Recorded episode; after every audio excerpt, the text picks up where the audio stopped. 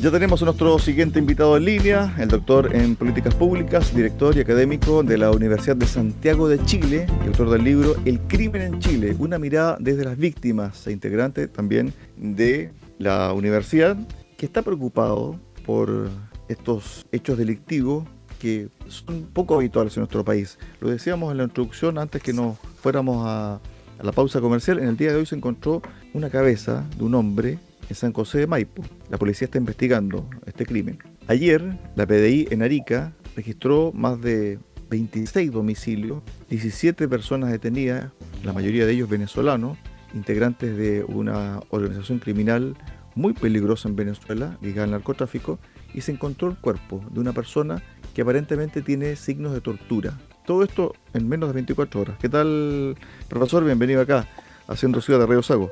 Bueno, muchas gracias por la invitación y lamento los temas que tenemos que conversar. Sí, bueno, lamentablemente son temas muy duros, pero tienen que ver también con nuestra realidad y a su vez también con este proceso de modificación de la cultura delictual de nuestro país, porque en el fondo nuestra delincuencia, sé que se puede llamar así, profesor, tenía un mm. cierto perfil, pero al meterse la droga y al llegar los carteles de la droga, más la obtención de armas, se ha producido una nueva forma de hacer delito que no sabemos si las policías nuestras están preparadas o no también, profesor. Bueno, es cierto lo que usted dice. Eh, mire, yo estoy eh, actualmente haciendo un, estudio, un, proyecto Fondesit sobre la reincidencia delictual. Entonces nos ha tocado, en el contexto de este proyecto, eh, analizar, digamos, las cárceles, entrevistas, que sé yo, y ahora vamos a hacer una encuesta en las cárceles. Entonces, hasta aquí lo que hemos podido observar, como usted dice, que ha habido un cambio bastante notorio en los comportamientos delictuales, los códigos delictuales como, como ellos lo llaman. Por ejemplo, hace algunas décadas atrás, digamos, eh, primaba esta cosa entre los delincuentes más avisados, digamos, de trayectoria ya de mayor edad, de, evitar hacer un daño innecesario.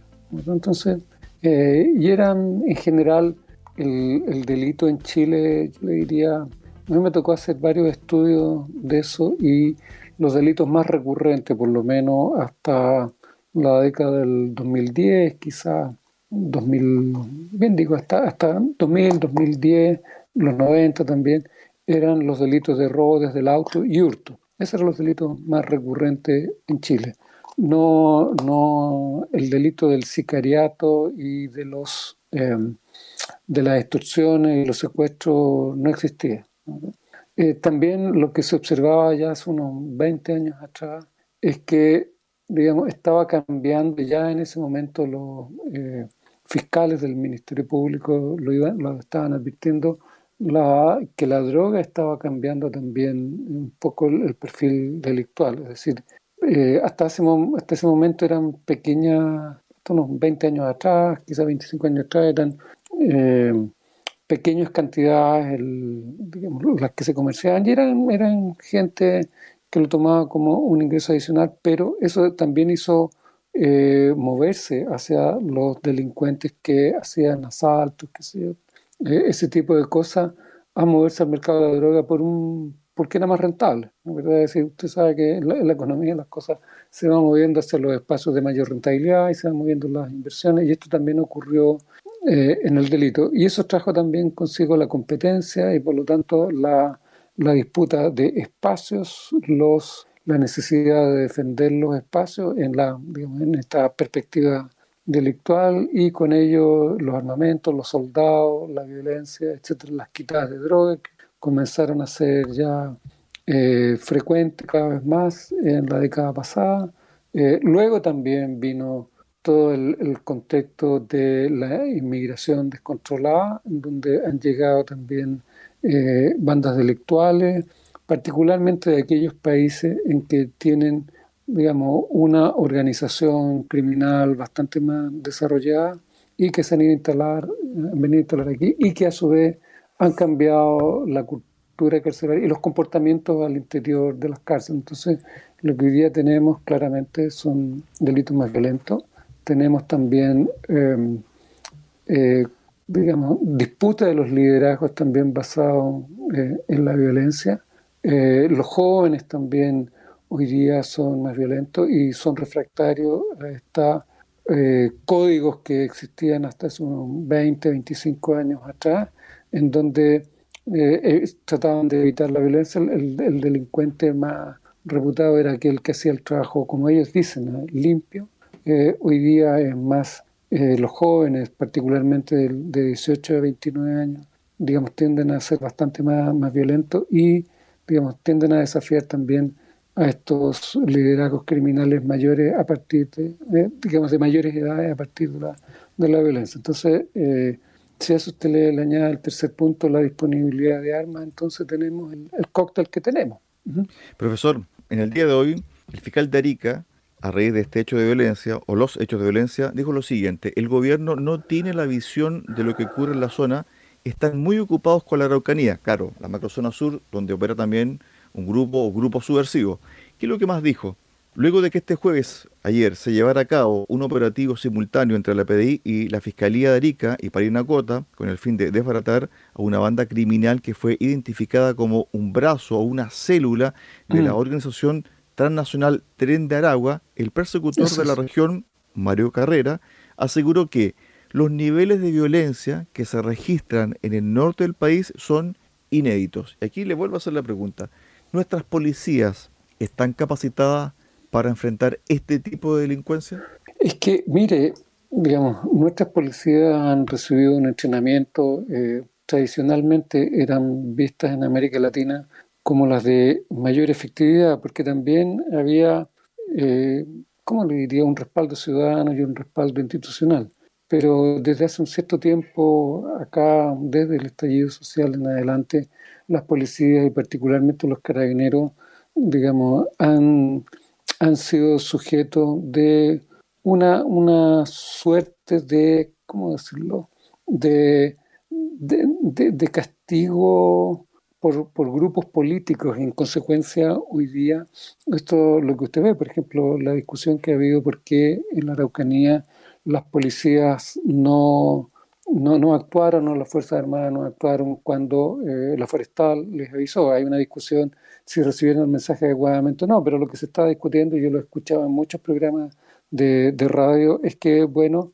digamos, hoy día las policías y los carabineros están muy eh, dudosos de actuar frente a hechos de fragancia por las, eh, lo que le puede ocurrir. Piensa usted la muerte de este cabo Florida, en donde el padre dice, mire, eh, si él hubiera tenido respaldo político, habría, eh, hoy día estaría vivo en el sentido de que él, digamos, evitó usar su arma por las consecuencias que podría haber tenido si es que la usaba y iría a un delincuente.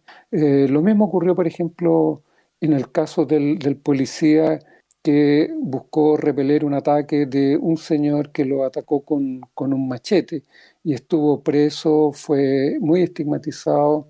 Eh, el Ministerio Público lo acusó de asesinato y sectores políticos lo indicaron como un asesino, pero él finalmente el, juicio terminó sobreseyéndolo por legítima defensa. Lo mismo se, se habla hoy día de lo que está ocurriendo con los infantes de Marina, en donde lo que se dice, la evidencia muestra que en los vehículos que ellos tenían habían 70 impactos de bala, pero digamos, lo que indicaba que estaban siendo digamos, atacados, pero el Ministerio Público los encausó por homicidio. Entonces, en este, en este contexto, más allá de la disponibilidad de equipamiento, de entrenamiento, de capacitación, eh, parece ser, surge, la verdad, la, la hipótesis que ellos podrían estar reteniéndose de poder actuar frente a esta circunstancia ante la eventualidad de sanciones por cumplir el rol que la ciudadanía les ha asignado que les corresponde cumplir, digamos, ¿verdad?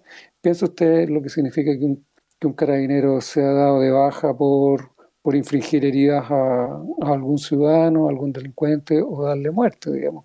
¿Cuál es el futuro laboral de esa persona? ¿De qué va a vivir? Ellos tienen que mantener una familia, etc. Entonces, eh, es bastante complejo desde el punto de vista de los carabineros eh, y de las policías de poder enfrentarse a esta situación. Piensa también lo que ocurrió con el policía que murió ahí en la comunidad Temocuicuy, ¿verdad? Entonces, se están enfrentando, digamos, a bandas criminales con alto poder de fuego, pero eh, ellos, hasta donde uno logra ver, eh, no sienten aparentemente el respaldo institucional para ejercer su labor, independiente de las capacidades tecnológicas, operativas o del entrenamiento que ellos puedan tener. Entonces, ese es un espacio que nosotros tenemos que abrir la discusión, ver si eso es efectivamente sí, son las hipótesis que andan circulando y por lo tanto el poder político tendrá que responder a esa pregunta y despejar si esa hipótesis es correcta o no. Estamos conversando con Mauricio Olavarría Gambi, doctor en políticas públicas y director académico de la Universidad de Santiago de Chile. A ver, Lucio Porto es una filósofa chilena y ella en una entrevista dijo lo siguiente, no voy a nombrar el periodo, ¿cierto?, cuando ella afirma, el periodo presidencial donde ella afirma esto, el proceso de disolución y descomposición social que se precipitó en sus gobiernos, no voy a nombrar a la persona que estaba armando al país, corresponde a la ausencia de forma, uno de los rasgos propios de ese arquetipo, tanto individual como colectivamente. Hoy dicho proceso de disolución está en su apoteosis. ¿Usted cree que estamos, estamos dentro de esta descomposición social? Porque por un lado uno ve un desorden generalizado por varios lados. Vemos que no se quiere aplicar la ley por evitar cierto tipo de, de situaciones desagradables con los suyos o los que piensan igual que uno, entre comillas.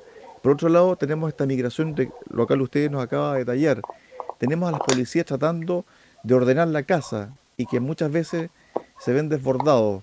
¿Existe esta suerte de descomposición y que falta una suerte de corregir eso a la brevedad para tener un cierto orden, como le gusta al chileno en general, profesor? Bueno, lo que yo veo es desde, desde hace un tiempo una desinstitucionalización del país y que ha ido le digo que en este enfoque, en esta teoría de las ventanas rotas, lo que se señala que hay que prestar atención a lo que se llama la incivilidad. La incivilidad son un conjunto de situaciones, por ejemplo, donde están la acumulación de, basura en un determinado sector, eh, edificios abandonados que, son ocupados por los ocupas, qué sé yo, ventanas rotas, eh, quema eh, alcohol, eh, ingesta de alcohol en las calles, perros vagos, prostitución en las calles. Entonces, cuando toda esta incivilidad están ocurriendo, estos enfoques dicen, mire, lo que el territorio está enviando mensaje de que está que puede ser ocupado, que, que no está bajo el control de nadie, que, lo que las normas de control social no están operando y que la sociedad no está y las comunidades no están en control de su situación, entonces pueden ser pueden ser abordados y apropiados por un conjunto eh, digamos, por otras personas que con, un conjunto de valores contraculturales, contravalóricos de, de lo que está ocurriendo y de lo que espera la sociedad. Bueno, lo mismo ocurre con, digamos, en esta cosa que estamos hablando respecto de la desinstitucionalización, digamos, cuando hay un conjunto de normas que no son aplicadas, cuando la ley no se aplica, cuando ocurren este conjunto de situaciones y, y no pasa nada, es decir, van normalizándose estas incivilidades, va normalizándose la ocurrencia de delitos, va normalizándose estas protestas violentas, estas tomas, etcétera, y en consecuencia eso pasa a ser la normalidad, y, por lo tanto vienen estos estados de anomia en donde la ley no es respetada, donde comienza a operar el que eh, más fuerte, eh, el derecho no es respetado, y en consecuencia puede ser ese proceso que hemos venido teniendo ya desde hace un tiempo, probablemente desde el 2011, 2015, digamos, en adelante. Entonces hoy día cuando queremos, digamos, reaccionar, pareciera ser que ya, bueno, va a haber que recuperar mucho el tiempo y la pregunta es cuál es la respuesta que necesitamos frente, frente a esto, digamos. Eh, y eso nos lleva a estados de conflicto mucho mayores, las personas que sienten vulnerados sus derechos y que el Estado no los defiende y que las autoridades del poder político no toman las decisiones, bueno, eh, comienzan a, tomar la defensa por, por sus propios brazos. Y ya está la discusión de, la, de las armas, ¿verdad? Ciertamente digamos, en la medida que haya mayor disponibilidad de armas, bueno, existen más probabilidades de que estos hechos de violencia ocurran. Pero la pregunta central es cómo quitamos las armas a los delincuentes, cómo le quitamos las armas a, los, a las personas que generan todos estos delitos o a las personas que están promoviendo todas estas acciones que desbordan al Estado, particularmente en la Araucanía, particularmente en el sector norte y particularmente los delitos. Profesor, ¿hay casos similares al chileno? ¿En qué sentido? En que un país ordenado, relativamente ordenado, ¿cierto? Se ha ido descomponiendo y usted también ha entregado muchos ejemplos durante estos minutos de la entrevista. ¿Ha ocurrido algo similar en otros países desde el punto de vista de cómo después ha recuperado ese orden? Eh, bueno, el, caso colombiano, digamos, un caso típico que hoy también está bien complicado, ¿no? Las FARC operaron como no, pero el el ELN, el caso venezolano, ciertamente, ¿no? ¿verdad? Que era era el, país más desarrollado de América Latina en las décadas de 1970, 1980.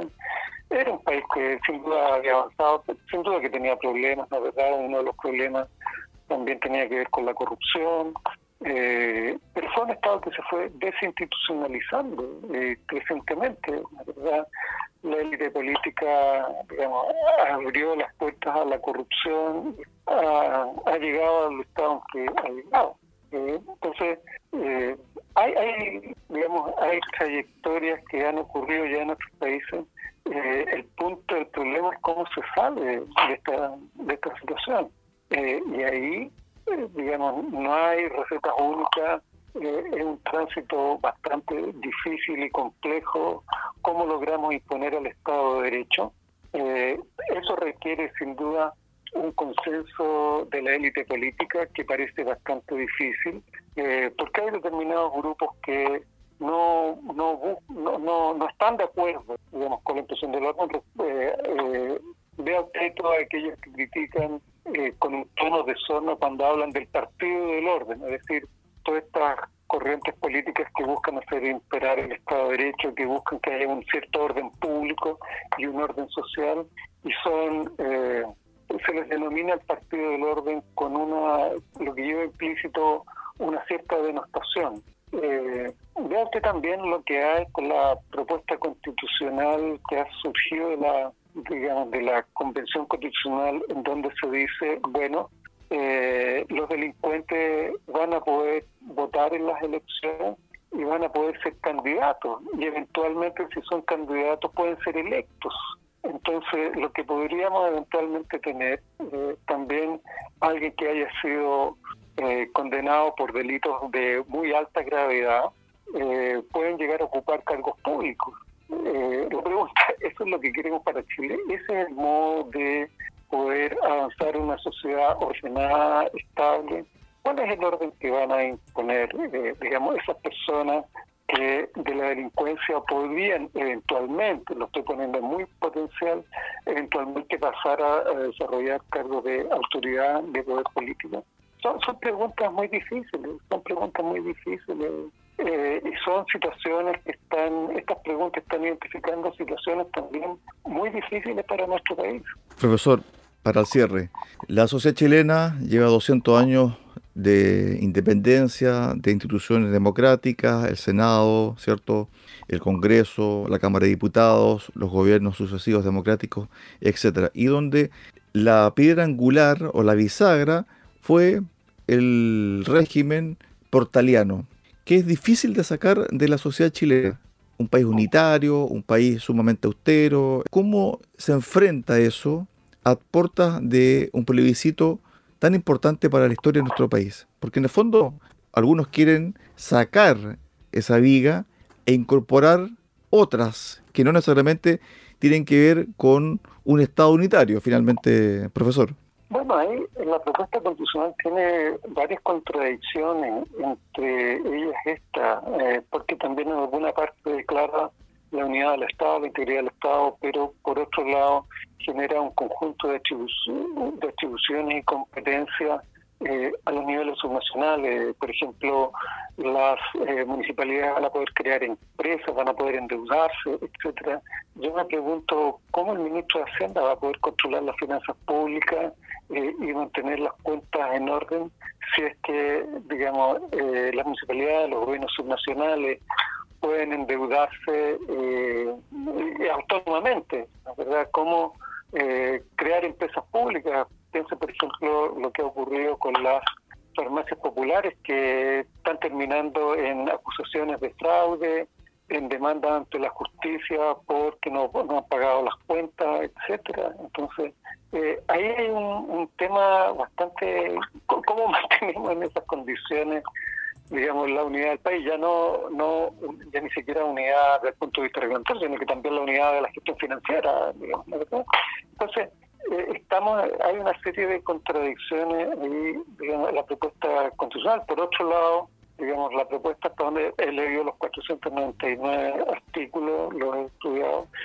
y, digamos, todo este conjunto de autonomías regionales, eh, eh, comunales, etcétera, tienden a generar estados de tensión y estados de, digamos, de, conflicto y finalmente, digamos, una hipótesis que ojalá nunca se dé, ojalá nunca se dé al desmembramiento del país. Piense también en las autonomías que le dan, digamos, a lo que se llaman las comunidades indígenas, que eso podemos tocarlo el tiempo, eh, digamos, que tienden a, a un, un primero autonomías territoriales, segundo autonomías políticas, en términos de reconocimiento de, de sus eh, autoridades ancestrales, en tercer lugar también autonomía del punto de vista de la justicia. Ellos pueden definir su propio sistema de justicia, entonces vamos a tener tanto sistemas de justicia como eh, comunidades indígenas sean reconocidos por el Estado. Y de ahí el paso siguiente es, bueno, si ellos tienen autonomía, la Araucanía tienen capacidad militar, bueno, a crear sus propias milicias, sus propios ejércitos y por lo tanto a declarar la independencia respecto del Estado chileno. Entonces, eh, ahí hay situaciones bastante difíciles y complejas que el borrador de la propuesta constitucional que se ha conocido no logra despejar.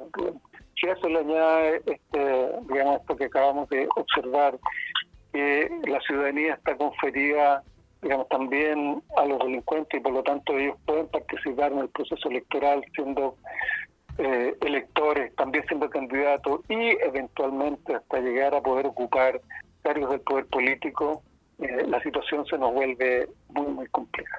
Estuvimos con Mauricio Olavarría Gambi, doctor en políticas públicas, director y académico de la Universidad de Santiago de Chile y autor del libro El crimen en Chile, una mirada desde las víctimas, conversando acá en Haciendo Ciudad, en Radio Saco. Gracias, profesor, un abrazo y excelente fin de semana.